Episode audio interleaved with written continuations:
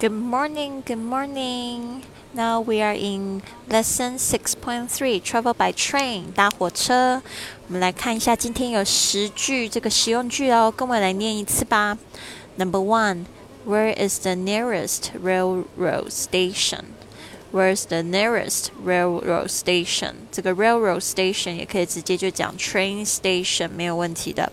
最近的火车站在哪里？只是你讲 train station 的时候，有时候 train station 也可以指这个地铁站，因为地铁的那些车都是火车嘛。Number two，Where is the nearest subway station？station？Where's the nearest subway station？这个 subway 我有讲过，很多国家它可能地铁的称呼不太一样。那美国呢是讲 subway。Where is the nearest subway station? Number three, where's the ticket window?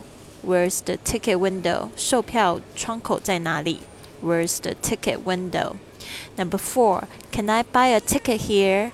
Can I buy a ticket here? 我可以在这里买票吗？Can I buy a ticket here? Number five, can I get change from the machine? No, can I get change from the ticket machine? 我可以在这个售票机器上面找零吗？Can I get change from the ticket machine? Number six, can I reserve seats on the train? Can I reserve seats on the train? 我可以预定火车上的座位吗？Can I reserve seats on the train? Number seven, you needn't reserve seats on the train. It's never full. You needn't reserve seats on the train. It's never full. 你不需要预定火车的座位，从来不会客满的。Number eight.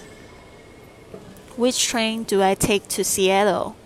Which train do I take to Seattle? 我坐哪台火车去西西雅图呢？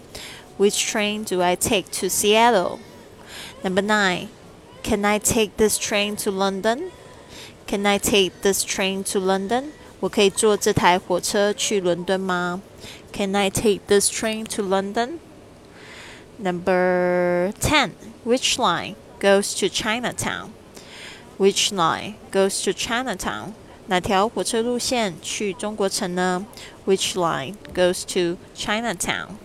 好的，我现在人呢，就是正在去这个吉罗波的路上。我现在在这个卡达、卡塔尔的这个城市都哈，我也是第一次来到这个中东的城市转机哦，感觉蛮有意思的。好啦，那希望就是今天大家会来这个直播间上课，然后跟我一起互动喽。I'll see you at eight.